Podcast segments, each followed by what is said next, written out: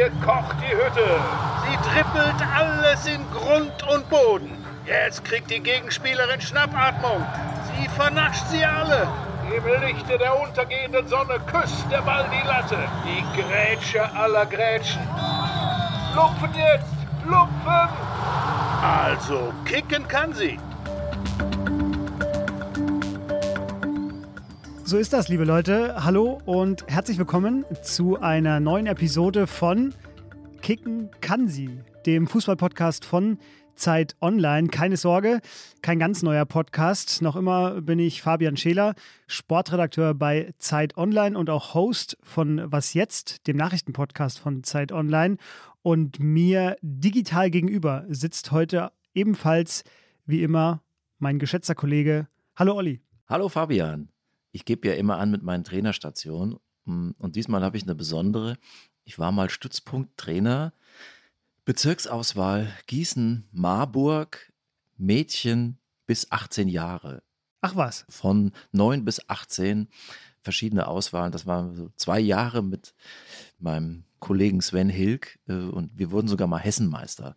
Dazu muss man sagen, es gibt in Hessen nur fünf Bezirke. Also wenn man zwei Spiele gewinnt, steht man schon im Finale und dann braucht man noch ein bisschen Glück. So war das. Ich hatte mal eine Zeit lang äh, gleichzeitig Training mit der Stützpunktauswahl bei uns im Landkreis und äh, das waren immer die besonderen Schleifer, die Stützpunkttrainer. Wir waren eher so Typ Beamte. Das macht nämlich so ein Verbandsjob aus. Also im Verein hat man ja immer die, wie sagen, tägliche Arbeit, aber man sieht die Mannschaft drei, viermal die Woche im Stützpunkt, da kann man sich auch mal äh, äh, die Füße hochlegen und vor allen Dingen kann man sich die Besten aussuchen. Und da waren einige dabei, die gut kicken konnten und die auch die Jungs so nass gemacht haben. Das hat mir gut gefallen. Das stimmt, das stimmt. Liebe Hörerinnen, liebe Hörer, Sie merken schon, es geht heute in eine gewisse andere Richtung, sage ich mal. Drei Bemerkungen von uns vorab. Aufmerksame Hörerinnen, wie Sie sind, haben es wahrscheinlich gemerkt. Wir erscheinen ja eigentlich alle zwei Wochen. Wir hatten jetzt eine kleine Verzögerung von einer Woche, also es ist jetzt schon die dritte Woche vergangen, seit die letzte Folge von uns erschienen ist. Es lag nicht am Faxgerät, wie bei manchen Transfers am Deadline Day. Nein, diese eine Woche Verzögerung, die ist einfach meinem Urlaub geschuldet gewesen. Ich war verreist nach unserer Live-Aufnahme, habe die Eindrücke auf mich wirken lassen, die ich da gesehen habe. Und deswegen haben wir hier ausnahmsweise mal uns noch eine Woche länger gegönnt. Olli, Feedback auf die Live-Aufnahme war ganz gut. Im Postfach lag auch äh, ein bisschen was. Leute haben sich gefreut, dass wir mehrere Spieler auf einmal besprochen haben. Und wir beide, wir wurden nicht beworfen. Gab keine Flaschenbecher oder Eierwürfe vor Publikum. Hat auch Spaß gemacht. Also das Feedback aus dem Publikum war ja auch ganz wichtig. Also aus dem Live-Publikum. Und das kam gut an, dass wir Mr. X zugeschaltet hatten. So konnte man die eigene Sichtweise mit der eines Experten abgleichen. Man stellte fest, dass der Experte irgendwie auch ein bisschen anders, geschäftsmäßiger auf die Sache schaut und nicht so schwärmerisch. Vielleicht machen wir das mal zu einer festen Rubrik. Ja. Weiß nicht, ob wir das hier schon ankündigen sollten, aber es kam so gut an, dass wir das vielleicht fest einbauen wollen, weil ja wir nie alle Spieler und Spielerinnen eine ganze Folge widmen können, die sich die Leute wünschen. Ja. Das können wir gar nicht erfüllen, aber die Wünsche sind da und irgendwie müssen wir die ja äh, aufgreifen. Das stimmt. Ähm, und es wird auch sicherlich nicht die letzte Live-Aufzeichnung von uns gewesen sein. Der zweite Hinweis: äh, Wir haben heute eine besondere Aufnahme. Beim letzten Mal haben wir live aufgenommen vor Publikum und dieses Mal nehmen wir das erste Mal remote auf. Kein Corona, keine Sorge. Jedenfalls nicht, dass ich davon wüsste, sondern es sind einfach die Termine, die sich überlappen. Und äh, Olli, du bist gerade im Hessischen, im Elternhaus. Vor einer schönen Fotowand im Hintergrund sehen wir hier deine Kinderbilder. Psst. Dürfen natürlich nichts verraten. Verschwiegenheitsklausel unterschrieben. Und äh, ich sitze hier bei uns im, im Podcast-Studio von Zeit Online und Felix, unser Producer, der sitzt ein paar Kilometer entfernt im Studio von den Pool Artists. Das ist also die Aufnahmesituation heute. Ich weiß nicht, ob man es hören wird, wahrscheinlich nicht. Ich wollte es nur einmal gesagt haben. Die Bilder hier sind aus meiner Jugend. Ah, ja. Konfirmationsbilder aus dem Studio. Also sind sehr radio geeignet. Ja, ja. Ja, das. Wir, wir schweigen einfach drüber.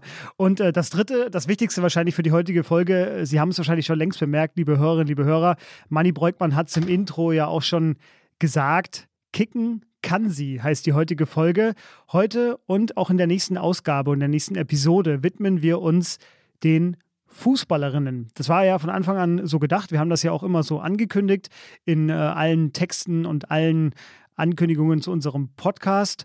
Und es gibt jetzt auch einen guten Anlass, warum wir das ausgerechnet jetzt machen. Denn an dem Tag, an, dem dieser Podcast erscheint, startet in England die Fußball-EM. Die geht bis zum 31. Juli. Dann findet das Finale im altehrwürdigen Wembley-Stadion in London statt. Ich glaube, das Eröffnungsspiel ist im Old Trafford in Manchester. Also es ist extrem viel geboten bei dieser EM im Fußball-Mutterland. 16 Mannschaften sind dabei, die Deutsche auch. Und äh, Olli, du wirst vor Ort sein, richtig? Ich fliege nach England. Ich bin auch beim Eröffnungsspiel in Manchester, England gegen Österreich. Schau mir dann zwei deutsche Spiele an in London, Dänemark und Spanien. Dann fliege ich zurück und die K.O.-Phase macht unser Kollege Christian Spiller. Wir teilen uns das Turnier auf. Freue mich sehr drauf. Das letzte Frauenturnier, was ich im Stadion gesehen habe, war die WM 2011. Jetzt äh, geht es von neuem los. Und äh, ja, bin gespannt, weil das Turnier in England ja auch unter dem Vorzeichen steht, dass die Leute erwarten, da werden, werden die Stadien richtig voll, da ist super Stimmung. Und das könnte sein, zumindest wenn die Gastgeberinnen gut spielen. Dann genau. wird es auch ein atmosphärisch schönes Turnier, ja. hoffe ich. Ja, ja, es ist viel los im Frauenfußball, deswegen wollen wir uns dem jetzt äh, ausführlich in zwei Folgen widmen. Du hast es schon ganz kurz angerissen, die deutsche Gruppe, das der Vollständigkeit halber vielleicht noch gleich am Anfang gesagt. Dänemark, Spanien und Finnland in allen Vorberichten und allen Podcasts und allen Vortexten, die ich hier zu dieser EM gelesen habe, äh, wirklich ausnahmslos durchgehend als die sogenannte Todesgruppe bezeichnet. Denn Dänemark ist Vize-Europameister, Spanien ist der große Turnierfavorit, Finnland ist so ein bisschen der Außenseiter, aber die Deutschen haben es auf jeden Fall schon richtig schwer, direkt in den ersten beiden Spielen, die Olli eben live vor Ort angucken wird. Und der Turnierbaum, der Turnierbaum, wichtiges Wort. Der Turnierbaum, genau. England droht dann schon im Viertelfinale, ne? Äh, genau. Ja. Am besten ist, Gruppenerste zu werden. Das wird sehr schwierig, um England aus dem Weg zu gehen. Ah ja, der gute alte Turnierbaum, ja, jetzt schon, wird jetzt schon gerechnet. Olli, was haben wir heute vor? Wir sprechen über eine Spielerin, die im Zentrum der deutschen Nationalmannschaft steht, die äh, ein Stabilitätsanker ist in diesem Team, die sich einen Namen gemacht hat im deutschen und im internationalen Frauenfußball und über die man spricht, deren Namen zuerst fällt oder als eine der ersten, wenn man mit Experten, Expertinnen und auch Fans über den deutschen Frauenfußball spricht. Sie heißt Sarah Debritz. Sarah Debritz ist unser heutiges Thema, genau. Wir wollen dann im, im zweiten Teil der Folge auch so ein bisschen noch allgemein über das deutsche Team reden, so einen kleinen Teamcheck noch machen. Aber wie Sie das gewohnt sind, äh, zuerst äh, die Biografie von Sarah Debritz, ein paar Rahmendaten zu ihr. Über wen sprechen wir eigentlich? Äh, Sarah Debritz, geboren am 15. Februar 1995 in Amberg. Für alle, die nicht aus Bayern kommen, das liegt in der Oberpfalz, also Nord- Ostbayern. Sarah Debritz ist 1,71 Meter groß, 59 Kilogramm schwer. Sie spielt im defensiven Mittelfeld oder im zentralen Mittelfeld, war vorher auf der Außenbahn zu finden, eher links, weil sie auch Linksfuß ist und sie studiert Wirtschaftspsychologie nebenbei an einer Fernuni. Sie hat auch schon einige Erfolge eingefahren. Sie ist äh, U20-Weltmeisterin, sie ist Olympiasiegerin geworden 2016 mit dem deutschen Team. Sie war auch schon beim EM-Titel 2013 dabei.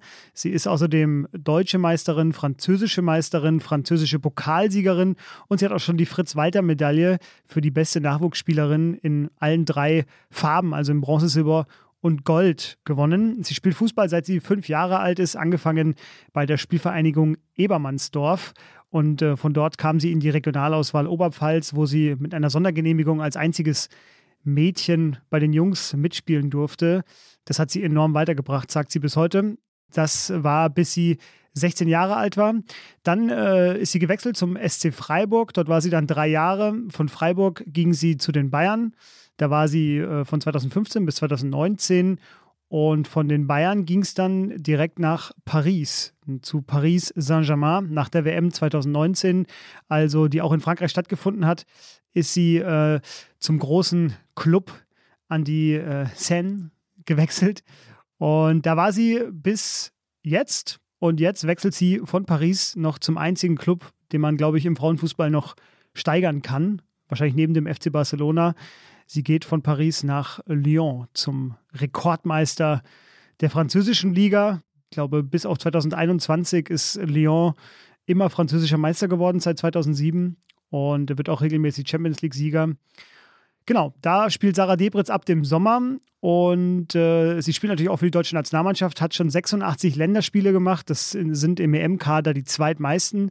Nach Alexandra Popp ist also eine der erfahrensten Spielerinnen bei dieser EM, hat 17 Tore geschossen für Deutschland und wie immer auch noch ein bisschen buntes Wissen. Ihr Lebensgefährte, ihr Freund Lukas Dotzler, den hat sie kennengelernt, indem sie gegen ihn gespielt hat in der Regionalauswahl in der Oberpfalz. Da hat es aber noch nicht gefunkt, hat sie mal, glaube ich, in einem Interview gesagt, erst später. Sie kennt ihn aber schon seit sie zehn Jahre alt ist. Also auf dem Feld kennengelernt. Olli, warum sie? Warum Sarah Debritz? Wissen eigentlich die meisten Leute, wo die Oberpfalz ist? Mal so nebenbei. Tja, gute Frage, habe ich auch gerade gefragt. Ich habe es versucht zu beschreiben, aber. Die meisten vermuten das eher so im Westen oder Südwesten Deutschlands. Stimmt nicht. An der Grenze zu Tschechien, östlich von Franken, eine äh, nicht gerade strukturstarke Gegend. Quasi ohne Großstadt, ohne Eisenbahnschienen, aber ein toller Menschenschlag. Warum reden wir über Sarah Debritz? Soll ich mal eine Szene schildern, äh, die sie äh, beschreibt? Ja, gerne. WM 2019 Vor- und Spiel Deutschland gegen Spanien. Ein Spiel, das wir auch wieder erleben werden. Enges Spiel, zwei ungefähr gleich starke Mannschaften. Deutschland gewinnt 1 zu 0 durch ein Tor von Sarah Debritz. Es kommt eine Flanke, Alexandra Popp köpft, also die Mittelstürmerin. Die Torfrau Spaniens wehrt den Ball ab.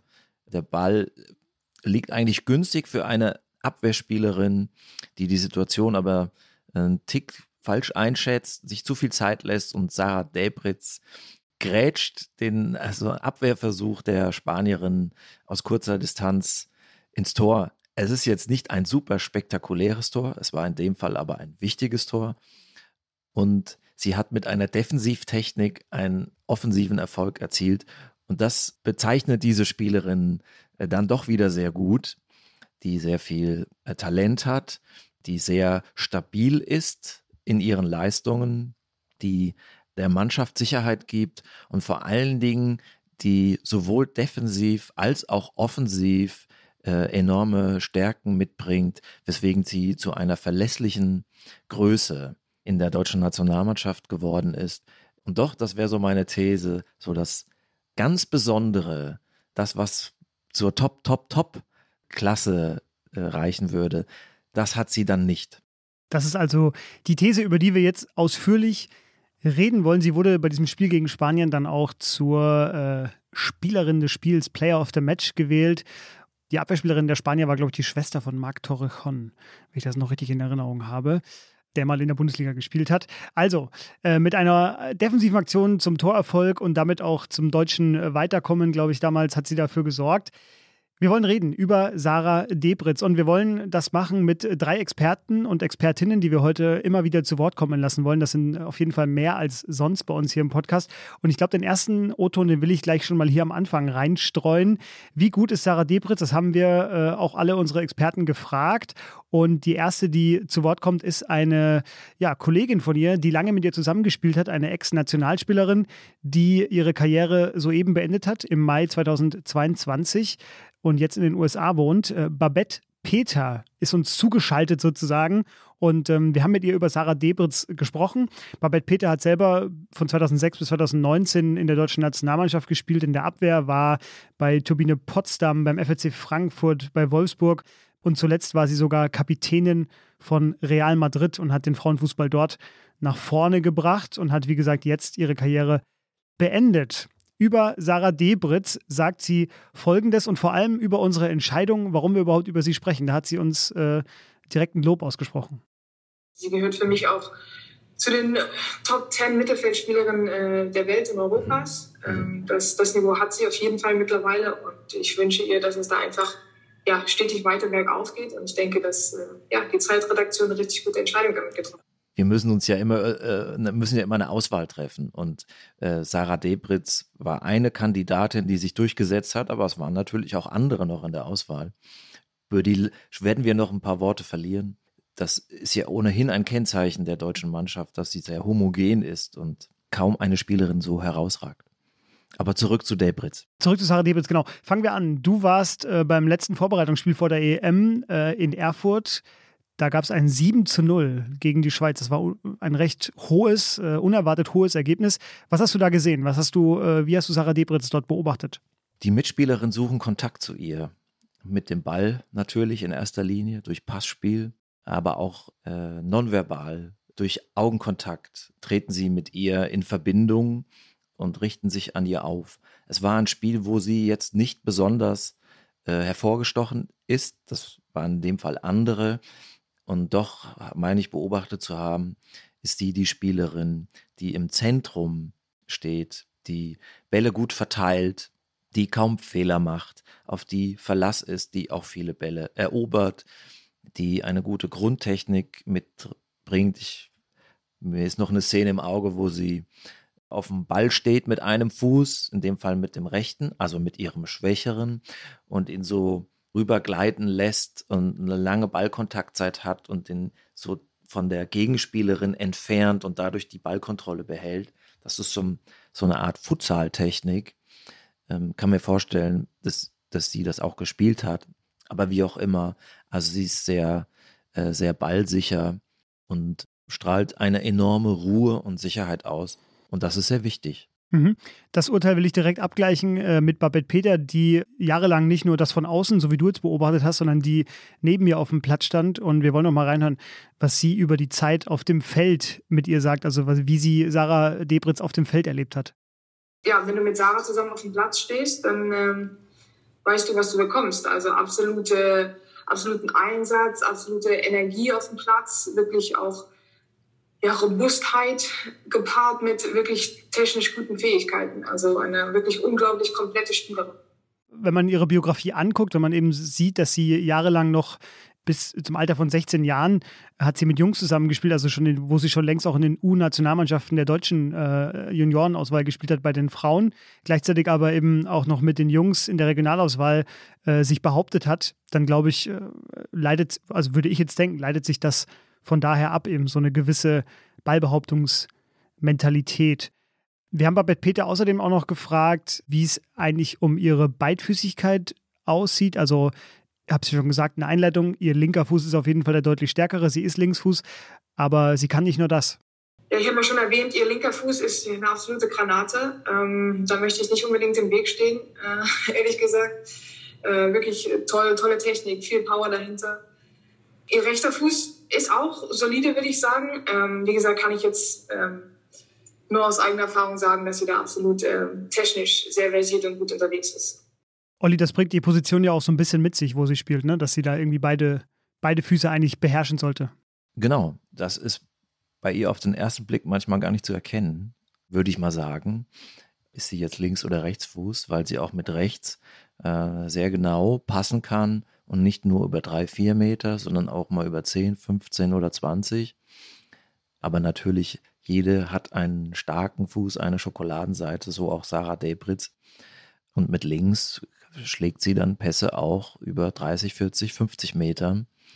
Flugbälle, auch mal flache Pässe. Das hat eine enorme Stabilität und Sicherheit. Was zeichnet eine Mittelfeldspielerin aus? Sie, ja, sie muss verschiedene ähm, oder viele Merkmale ausbalancieren und, und das hat sie. Sie kann äh, in der Offensive punkten, sie kann das Spiel mit nach vorne tragen im Verbund mit den Mitspielerinnen. Sie kann aber auch Bälle erobern, Wege zulaufen, sprich die Gegnerin vom eigenen Tor fernhalten. Man ist sich ja auch gar nicht so sicher, wo Sarah Debritz äh, auf welcher Position am besten aufgehoben ist. Also ist sie eine Sechserin, sprich das absolute defensive Mittelfeld. Ist sie eine Zehnerin? Das würden wohl die wenigsten sagen. Also die Position, wo dann zentral vor dem gegnerischen Strafraum dann Tore eingeleitet werden oder was dazwischen. Und das ist vermutlich das, worauf es hinauslaufen wird jetzt bei der EM in England und was auch ihren Stärken am besten gleichkommt. Die Achterin, die sowohl das am Spielaufbau äh, stark beteiligt ist, als auch die Rückwärtsbewegung des gesamten Teams mit koordiniert und die Abstimmung mit Abwehrspielerinnen hält und gleichzeitig aber auch Kommandos gibt an die Offensive. Sprich, sie hat auch strategische Fähigkeiten. Sie ist eine sehr intelligente Spielerin. Mhm. Über diese Einbindung ins, ins Spiel werden wir auf jeden Fall gleich auch noch reden. Vorher wollten wir das Ganze noch unterfüttern, vor allem ihr Passspiel mit einem weiteren O-Ton, den wir eingeholt haben, äh, und zwar von Claudemir Geronimo Barreto, der den meisten wahrscheinlich besser bekannt ist unter seinem Namen Kakao. Jetzt fragen wahrscheinlich viele, Kakao, warum jetzt eigentlich er? Kakao ist ja früherer Nationalspieler der Männer. Er war Stürmer, er war deutscher Meister mit dem VfB Stuttgart und dann Integrationsbeauftragter des Deutschen Fußballbundes. Aber, und das ist der Grund, warum wir ihn eben heute hier dazu holen, er ist heute tätig bei der Spielerberateragentur von Dietmar Ness. Olli, ein, zwei Sätze zu Dietmar Ness. Dietmar Ness ist, also, das ist natürlich ein viel kleineres Geschäft und sicherlich nicht so korrupt wie der, wie der Männerfußball, aber Dietmar Ness hat sich aus dem Nichts ein riesiges Netzwerk aufgebaut über Jahre, Jahrzehnte und hat sehr viele äh, Spielerinnen als Klientinnen, aber eben auch Kakao seit vielen Jahren. Und Kakao äh, ist jetzt Experte und Mitarbeiter im Frauenfußball. Genau, deswegen hat Kakao auch ein äh, gutes Auge auf alle aktuellen Entwicklungen und äh, kann deswegen auch sehr viel zu Sarah Debrit sagen. Und äh, wir haben auch ihn gefragt, äh, wie gut findet er sie eigentlich? Also ich ähm, habe sie zuletzt auch sehr verfolgt, weil ich äh, mag ihre Spielart. Ich finde, es ist eine sehr gute Mittelfeldspielerin, sehr ballsicher, sehr äh, intelligent, hat einen guten Zweikampf, aber aus meiner Sicht ihre Stärke ist diese äh, Ballbehandlung, diese äh, Spielverteilung, äh, also diese Pässe nach vorne in die Tiefe, kann die anderen Spieler mit einbinden und äh, wie gesagt, ist äh, schwer vom Ball zu, zu trennen. Sie spielt nicht nur den Ball weiter, also wenn sie Ball erobert, spielt sie weiter, sondern auch intelligent äh, nach vorne, können auch diesen letzten Pass äh, spielen. Ja, Spielintelligenz, äh, Übersicht, Ballbehauptung, alles Stichworte, die ich hier mitgenommen habe.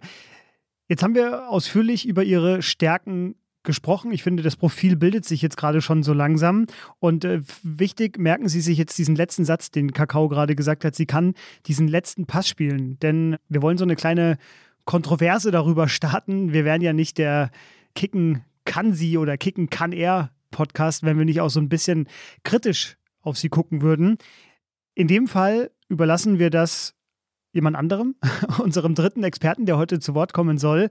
Und zwar Dieter Weber. Der hat äh, ebenfalls als äh, Spielerberater gearbeitet oder arbeitet noch als Spielerberater und ähm, hat unter anderem Simone Lauder und äh, Alexandra Popp unter Vertrag gehabt und ist eigentlich auch Psychologe und Soziologe und war auch Vorstand beim FCR Duisburg, ein Verein, der im Frauenfußball vor allem zur Jahrtausendwende und in den Nullerjahren für Furore gesorgt hat. Das ist also ähm, Dieter Weber und auch er hat Sarah Debritz genau beobachtet in den vergangenen Jahren. Und jetzt achten Sie mal, was er zum Passspiel sagt von äh, Sarah Debritz. Sie kann präzise passen, aber sie ist keine Künstlerin. Sie kann nicht diesen kleinen Steckpass spielen oder so. Jedenfalls kann ich den bei ihr nicht entdecken. Oder, oder die, die äh, Diagonalverlag, die Verlagerung über die dia langen diagonalen Bälle oder so etwas. Ne? Es geht alles in, in, in der großen äh, Masse des Spiels unter. Olli, da gehen die Meinungen so ein bisschen auseinander bei den Experten. Das können wir ja mal offen lassen und auch äh, unseren Zuhörerinnen das Urteil überlassen. Machen Sie selbst ein Bild bei dem anstehenden Turnier. Jetzt gibt es ja die Gelegenheit. Ähm, noch ein paar Worte zu Dieter Weber. Ich habe ihn kennengelernt vor der WM 2011 ähm, in Deutschland und das ist ein super Gesprächspartner, weil er sehr tiefe Einblicke hat in den Frauenfußball. Ist ja eh eine sehr kleine Szene. Er ist aus Duisburg und meine Ruhrport ist eh ein Dorf, so. Äh, das heißt, die kennen sich da alle sehr gut untereinander. Er hat auch so, einen, so einen Blick für die Psychologie des Spiels und äh, der Spielerin. Und er ist ein kritischer Geist, äh, spricht ganz offen. Damals auch einen, ähm, einen, sehr kritischen Blick auf den Fußball, den Silvia Knight hat spielen lassen und wurde dann auch bestätigt durch das enttäuschende Viertelfinal aus bei der Heim-WM 2011 gegen Japan.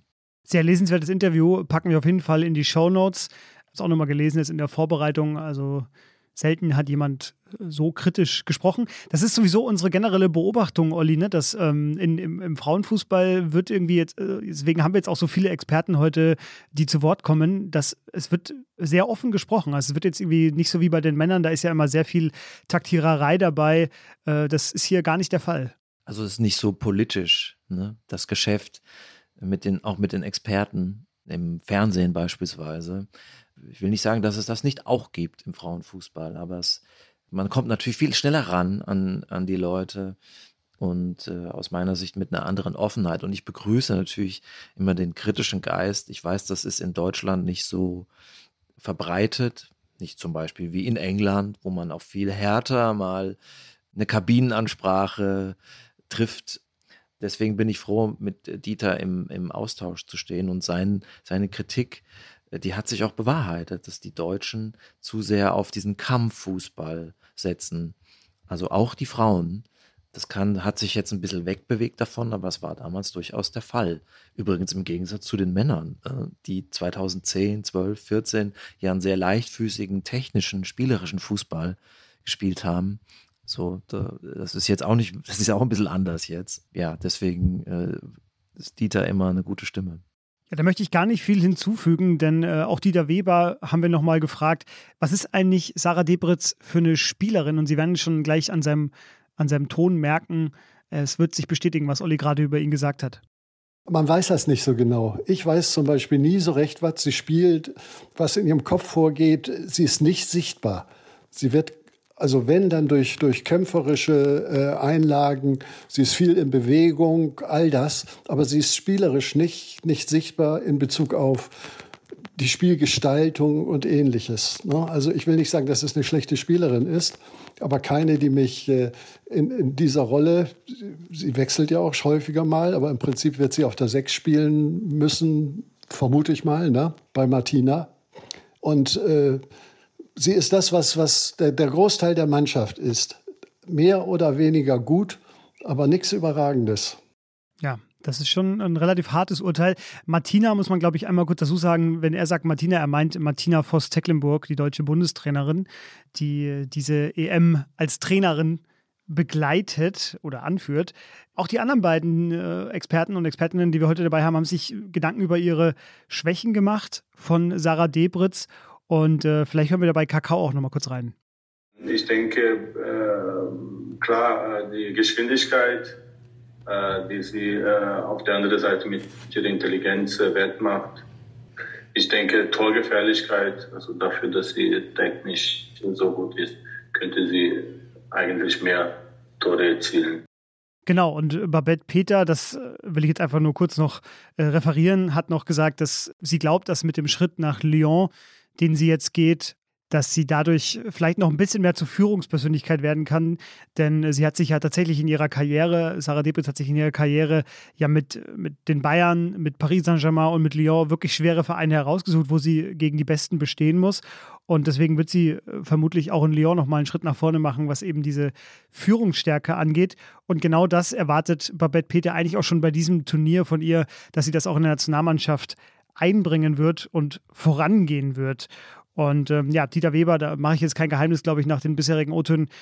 Er sagt, er hat jetzt keine so richtige Weiterentwicklung gesehen bei ihr in den vergangenen Jahren, aber es muss ja eine gegeben haben, sonst äh, würde sie ja nicht in Paris zur Stammspielerin gereift sein. Also, ich fasse nochmal ganz kurz zusammen. Wir haben als Stärken ihr Passspiel. Sie ist beidfüßig, hat vor allem einen sehr starken linken Fuß. Sie ist laufstark, zweikampfstark, sehr gute Ballbehauptung.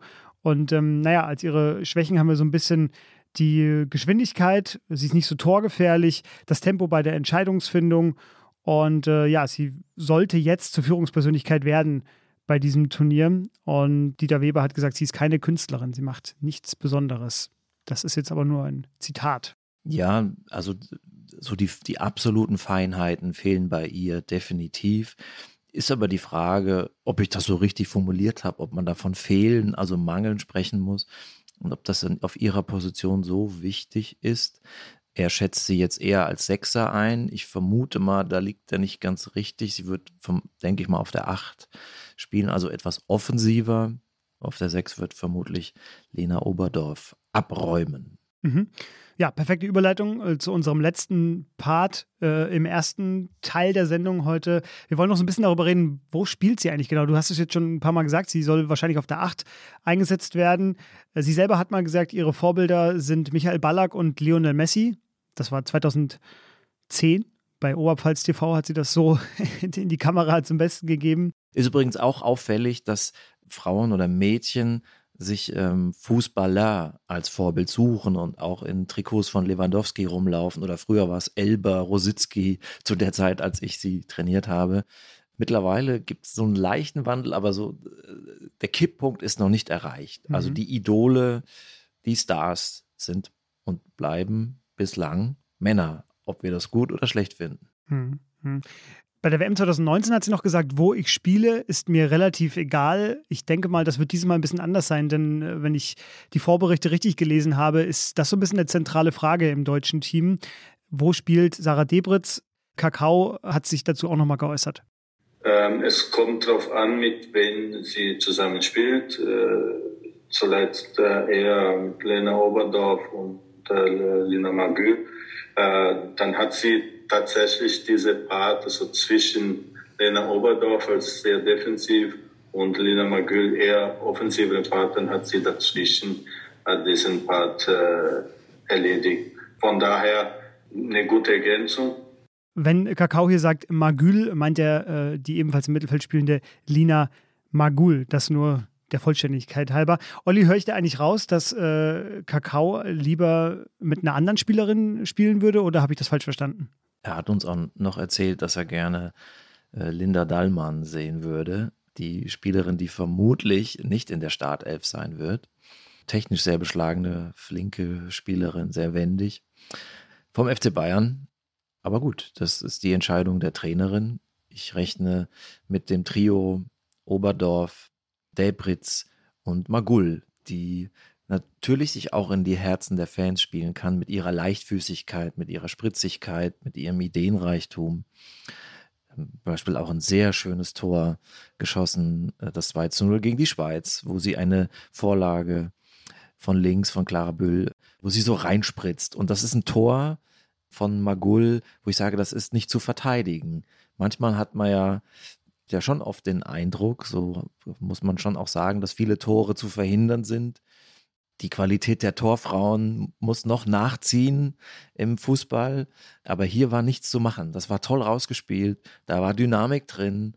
Spielwitz. Ich habe auch nach dem Spiel die Bundestrainerin gefragt, was von den sieben Toren ihr Liebstes war. Und sie sagte das. Ja, gute Überleitung. Äh, sind schon ein paar Namen gefallen zu unserem zweiten Teil der Sendung heute. Wir wollen so ein bisschen die größere Frage beantworten, wie gut ist eigentlich Deutschland? Wer sind die Spielerinnen im Kader? Du hast jetzt gerade schon äh, ein paar Namen fallen gelassen.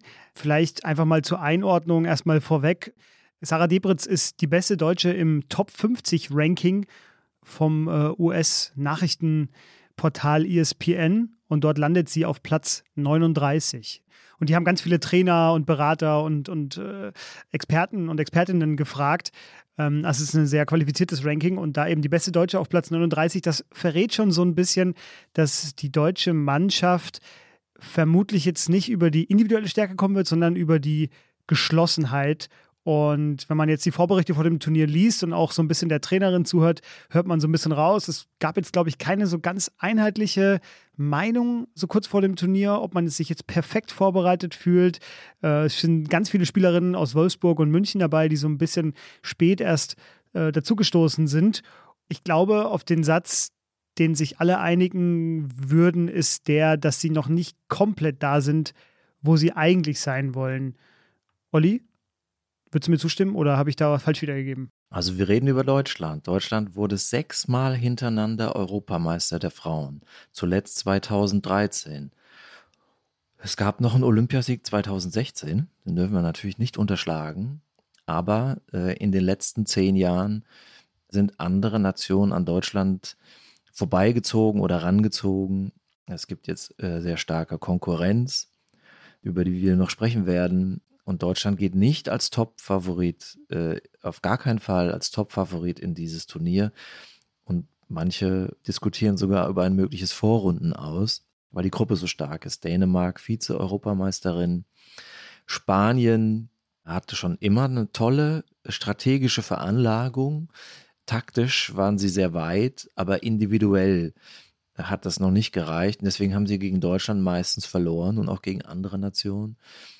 Das hat sich jetzt geändert, weil die haben auch tolle Individualisten. Und bei den Deutschen, die herausragenden Fußballerinnen, die Deutschland mal hatte, äh, und dann hätte man bei einer Weltelf sicherlich zwei, drei, vier Spielerinnen aus Deutschland genannt. Das ist heute nicht mehr der Fall. Deutschland ist ein Kollektiv, ist in der Breite sehr gut ausgebildet. Der Kader ist bis auf Platz 17, 18, 19, würde ich mal sagen, äh, gut bestückt. Ähm, man hängt nicht von einzelnen Spielerinnen ab, wie das vielleicht andere kleinere Länder tun. Aber die, die Unterschiedsspielerinnen, die dann vielleicht in einem Halbfinal äh, das Ding entscheiden, die sind nicht mehr so in den deutschen Reihen zu finden oder kaum. Wobei, ich hätte da jemanden, äh, den ich so ein bisschen auf dem Schirm habe, werde ich gleich nennen. Ja, es äh, vielleicht erst noch könnte vielleicht damit zusammenhängen, dass äh, die eine Unterschiedsspielerin, die es vielleicht geben würde, verletzt fehlt. Jennifer Maroschan wird diese EM verpassen, genauso wie Melanie Leupolz, die äh, schwanger ist und deswegen bei der EM auch nicht dabei sein wird. Du hast es gesagt, es gab sechs EM-Titel in Folge zwischen 1995 und äh, 2013. Was ist eigentlich danach passiert? Darüber wollen wir gleich sprechen. Ich wollte noch einschieben, was man schon sagen kann über den Kader, ist, dass Deutschland traditionell sehr stark besetzt ist auf der Torhüter-Position. Äh, Im Tor wird äh, stehen Merle Froms. Sie wird die neue Nummer 1 des VfL Wolfsburg im Sommer und sie hat sich durchgesetzt im internen äh, Wettstreit gegen Almut Schuld, die vermutlich den meisten ein Begriff ist, weil sie in der ARD ja mittlerweile auch als Expertin für den Männerfußball arbeitet und die jetzt von Wolfsburg in die USA wechselt und die natürlich das sehr kämpferisch aufgenommen hat, dass sie jetzt nur die Nummer zwei ist bei diesem Turnier. Sie hat gesagt, sie will der Trainerin die Entscheidung so schwer wie möglich machen. Und das ist aber noch nicht alles, denn die dritte deutsche Torhüterin, Ann-Kathrin Berger, ist dreifache englische Meisterin mit dem FC Chelsea geworden. Also es muss sich absolut nicht verstecken vor den anderen beiden. Und ähm, wie es auf den anderen Positionen aussieht, äh, was diese Mannschaft auszeichnet, das haben wir natürlich Babette Peter, die ja bis vor kurzem noch Teil dieser Mannschaft war, auch gefragt. Deswegen kommt man, glaube ich, äh, sehr gut als Kollektiv und mit jungen, dynamischen, frischen Kräften, gepaart aber auch mittlerweile ähm, aus Spielerinnen, die lange dabei sein, äh, sind, viele Jahre dabei sind und eigentlich auch ähm, in den letzten drei Jahren, sage ich mal, zum letzten Turnier viele internationale Spiele sammeln konnten und auch viele Länderspiele zusammen machen konnten und dass man jetzt auch eigentlich eine lange Zeit zusammenarbeiten konnte. Also ich denke, dass sich da schon auch Abläufe entwickelt haben, äh, die ich hoffentlich, äh, die sich hoffentlich positiv auf die Euro, das Ergebnis jetzt auswirken. Hm. Ja, auch da wird es gleich Widerspruch geben äh, von Dieter Weber, der sich so ein bisschen anders geäußert hat zur Vorbereitung. Deutschland spielt traditionell im 4-3-3, lässt Martina Voss-Tecklenburg ihre Mannschaft antreten. Und Olli, du wolltest uns noch eine Spielerin vorstellen, die dir besonders aufgefallen ist. Clara Bühl, finde ich, ist eine Waffe kann eine Waffe sein. Das ist jetzt nur kein Geheimtipp. Sie war auch äh, in den letzten Turnieren schon auffällig. Es gab jetzt aber auch Schwächephasen von ihr. Gegen die Schweiz hat sie drei Tore geschossen, eins vorbereitet, bevor sie ausgewechselt wurde. Also an den, an, beim 4 zu 0, das ging alles auf ihr Konto, mit auf ihr Konto.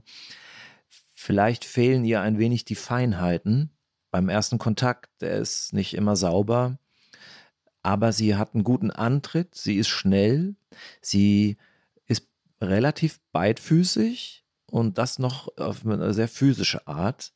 Und vor allen Dingen hat sie Mumm. Sie sucht immer das Dribbling und ist dabei variabel. Sie kann mal links und mal rechts vorbeigehen, mal zieht sie in die Mitte, mal geht sie über den Flügel und macht was Überraschendes. Also gegen die Schweiz hat sie mal mit ihrem schwachen Fuß von links mit links ähm, vom Flügel einfach ähm, aufs Tor gezogen, weil sie gesehen hat, dass die Schweizer Torhüterin ein bisschen weit vorne steht.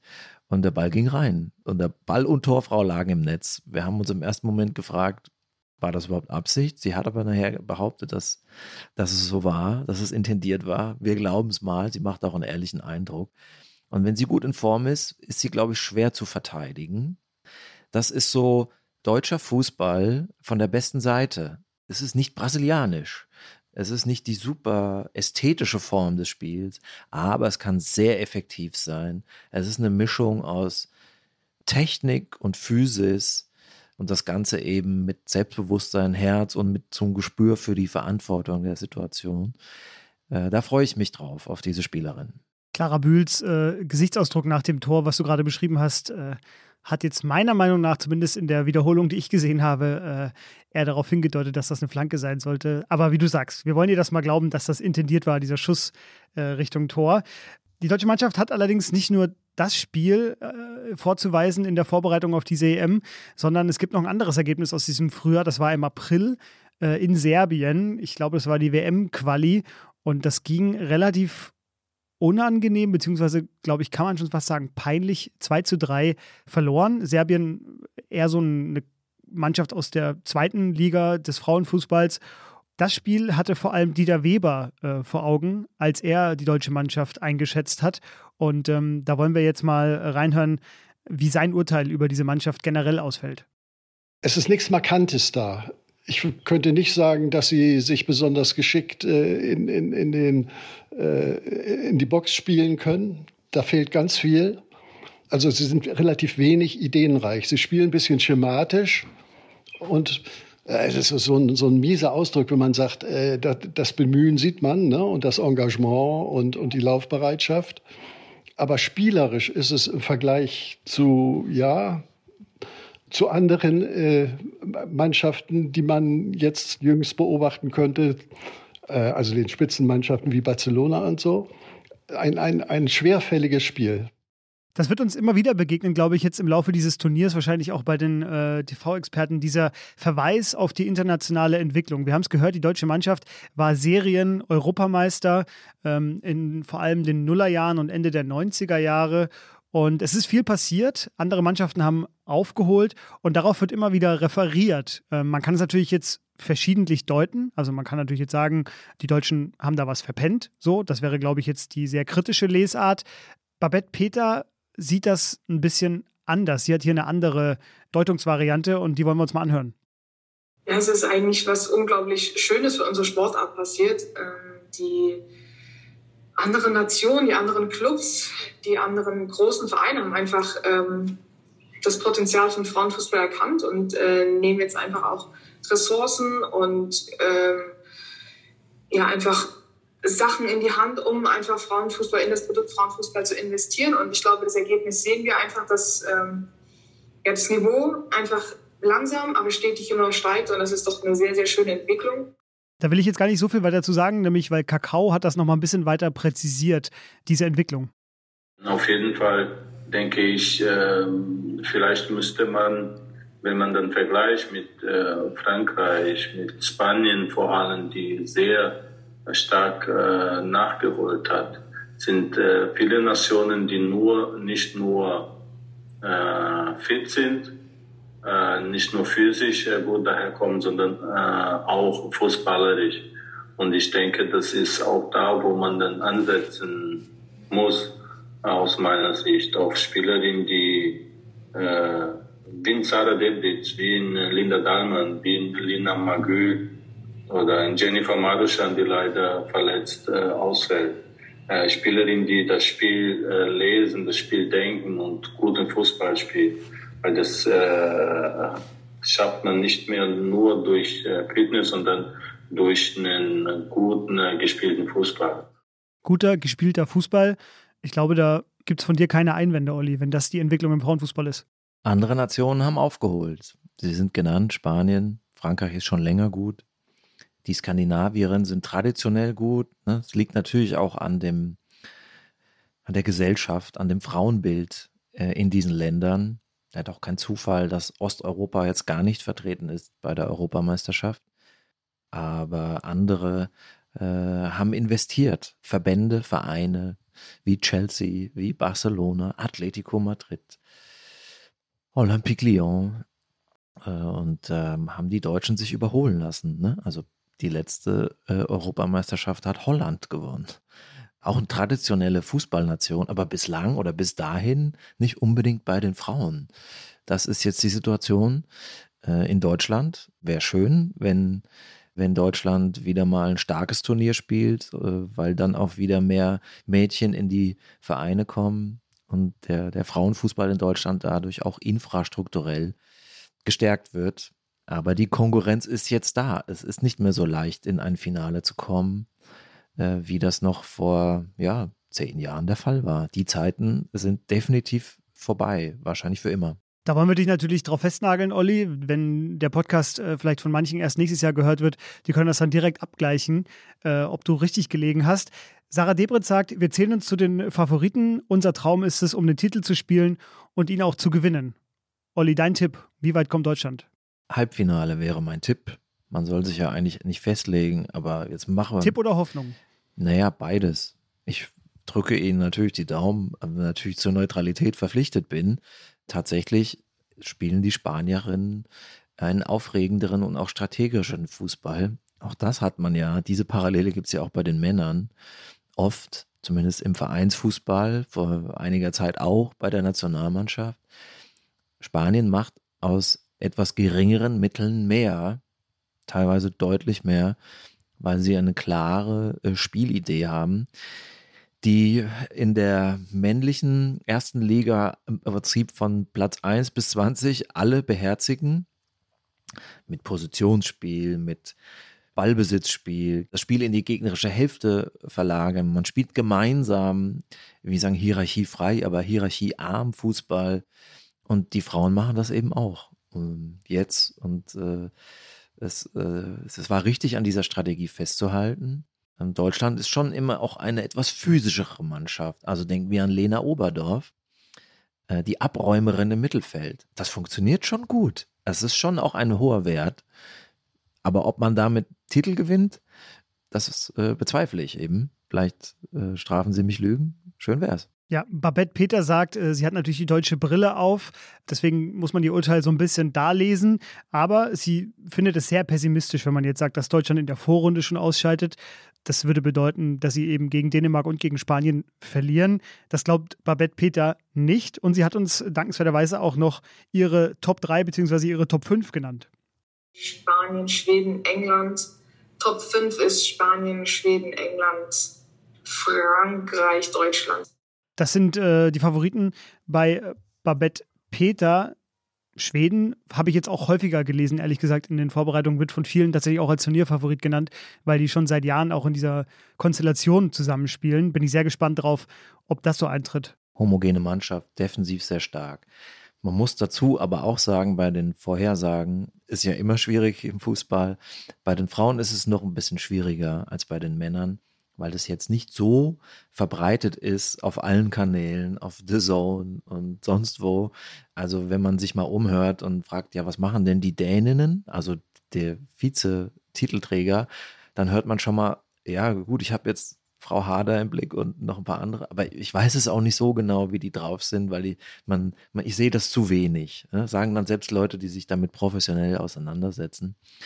Also es wird sicherlich da auch eine Überraschungsmannschaft geben, die sich dann in dem Turnier finden wird, das sowieso. Aber es ist nicht so durchdrungen wie der Männerfußball. Und seien wir ehrlich, wir gucken ja auch mehr äh, Männerfußball, wir befassen uns mehr damit, weil es natürlich auch einen höheren Gesprächswert gibt äh, und deswegen auch äh, in gewisser Weise relevanter ist. Wäre schön, wenn sich das ändert, aber die Lücke ist noch groß. Vielleicht wird sie diesmal kleiner. Die Bühne ist da für die Frauen, denn die Männer müssen ihre scheiß WM in Katar spielen im Winter.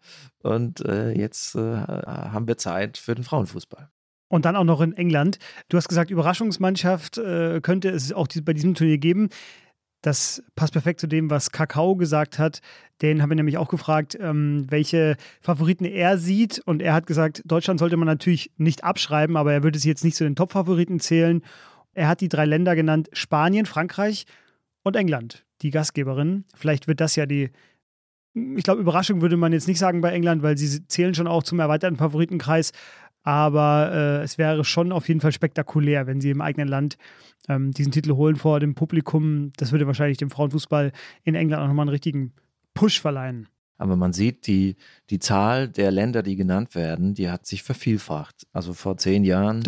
Äh, wären einem da nicht viele eingefallen. Äh, außer Deutschland, Frankreich, ja gut, Schweden und so.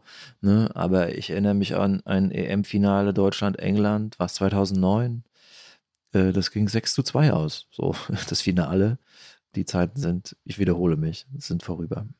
Wir kommen äh, zum Abschluss der Sendung und äh, wie immer wollen wir dann natürlich auch unser Urteil noch quantifizieren, in eine Zahl fassen. Wir kommen zu unserer Powercard für Sarah Debritz. Die Powercard.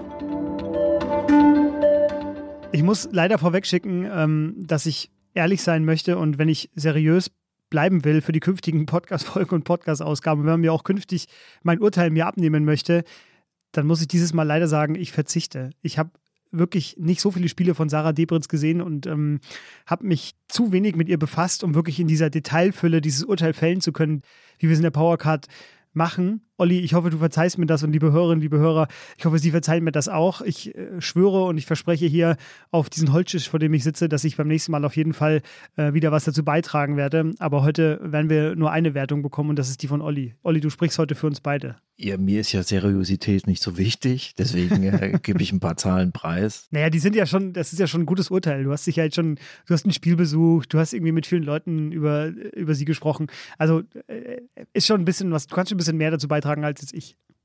Ich will das einfach nur transparent machen. Ich finde das irgendwie ehrlicher, als jetzt irgendwie mir da was herbeizufantasieren. Ja, das ist, äh, das ist gut. Dann fangen wir mal an. Ja. Talent. Kategorie Talent. Sarah Debritz, 82. 82.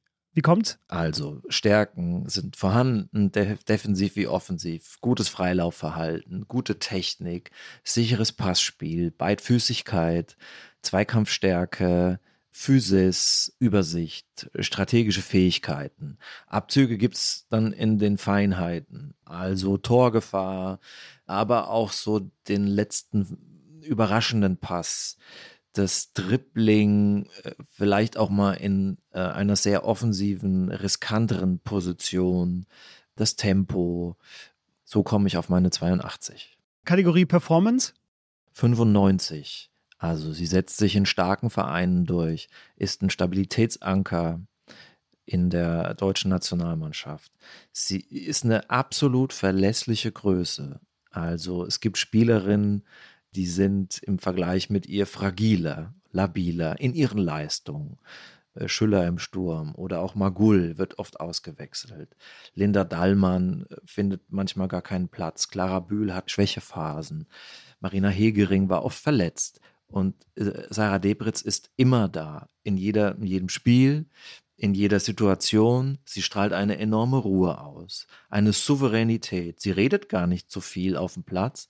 Gestern noch mal kurz mit äh, Celia Sasic äh, über sie geschnackt, die äh, ja auch mit ihr zusammen gespielt hat. Und Sarah Debritz war als sehr junge Spielerin wurde sie 2013 beim letzten EM-Titel so auf den letzten Drücker noch nachnominiert und war sofort Teil dieser Mannschaft, akzeptiert, respektiert durch ihre Klasse. Und deswegen ist sie aus meiner Sicht die wichtigste Spielerin dieser Mannschaft, weil das etwas ausstrahlt, weil den, was den Mannschaftssport Fußball auszeichnet. Und deswegen kann Deutschland auch weit kommen bei diesem Turnier oder einem der nächsten. Hm. Vor allem, wenn ich das richtig gelesen habe, weil die deutsche Abwehr sich noch nicht so richtig gefunden hat. Es gibt, glaube ich, noch nicht die Stammformation, wie hinten aufgelaufen wird. Das heißt natürlich, dass es umso mehr aufs Mittelfeld ankommt. Und äh, da spielt sie eben die entscheidende Rolle. Kategorie Autonomie. Autonomie heißt, wie unabhängig ist eine Spielerin. Ähm, und da sage ich 88, weil äh, sie ja sich schon in den starken Vereinen durchgesetzt hat. Äh, sie, also jeder Trainer, jede Trainerin schwärmt von ihr oder setzt auf sie. Sie ist jetzt, äh, kann sich auch gegen starke Gegnerinnen behaupten. Sie findet Lust daran und geht da jetzt nicht unter. Das gibt es ja auch, dass Spieler, Spielerinnen mit der Stärke des, des Gegners dann plötzlich irgendwie äh, verschwinden im Spiel und sie wächst eher daran. Das ist ein hoher Wert. Ja, das stimmt tatsächlich. Und äh, zum Abschluss noch äh, Balance. Wir haben über ihre Beidfüßigkeit ja schon gesprochen. Genau, Balance, da reden wir immer über sowas wie Beidfüßigkeit, aber auch über defensiv, offensiv, wie ist das ausbalanciert.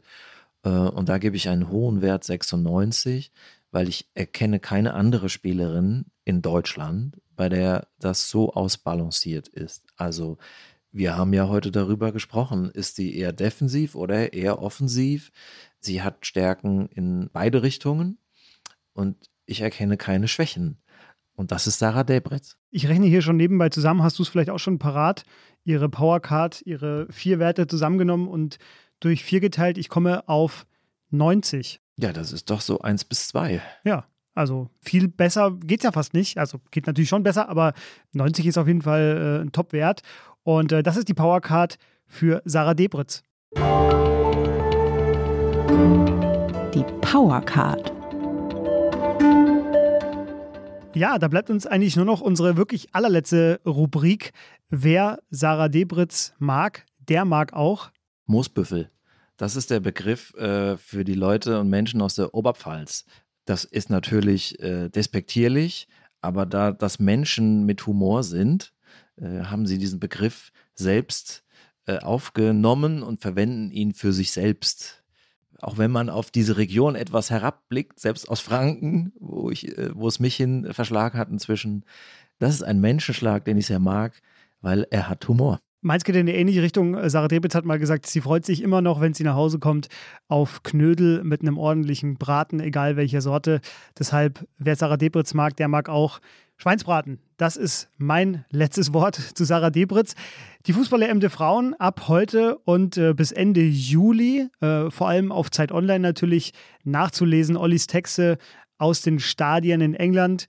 Wir haben ein ausführliches Programm dazu und wenn diese Folge erscheint, wird Olli schon in England sein. ARD und ZDF übertragen, glaube ich, mindestens die deutschen Spiele und die anderen werden auf jeden Fall gestreamt. Also, der nächste Monat steht ganz im Zeichen des Frauenfußballs. So auch unsere nächste Folge, die dann in zwei Wochen erscheint. Über wen verraten wir jetzt noch nicht. Wir haben auf jeden Fall ins allerhöchste Regal gegriffen. Äh, diesen Cliffhanger wollte ich noch unterbringen.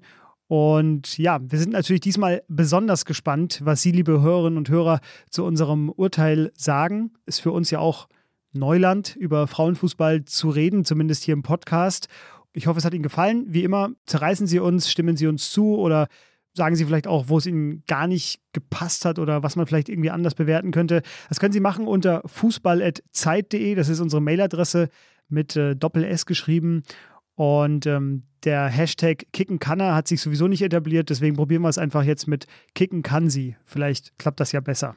Olli, hat mich sehr gefreut. Ja, mich auch. Bin gespannt, was wir beim nächsten Mal dann schon über das laufende Turnier sagen werden mit den ersten Eindrücken der Fußball-EM in England.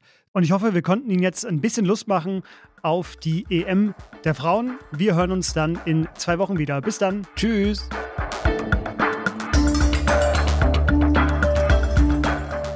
Kicken kann sie. Ist ein Podcast von Zeit Online, produziert von Pool Artists.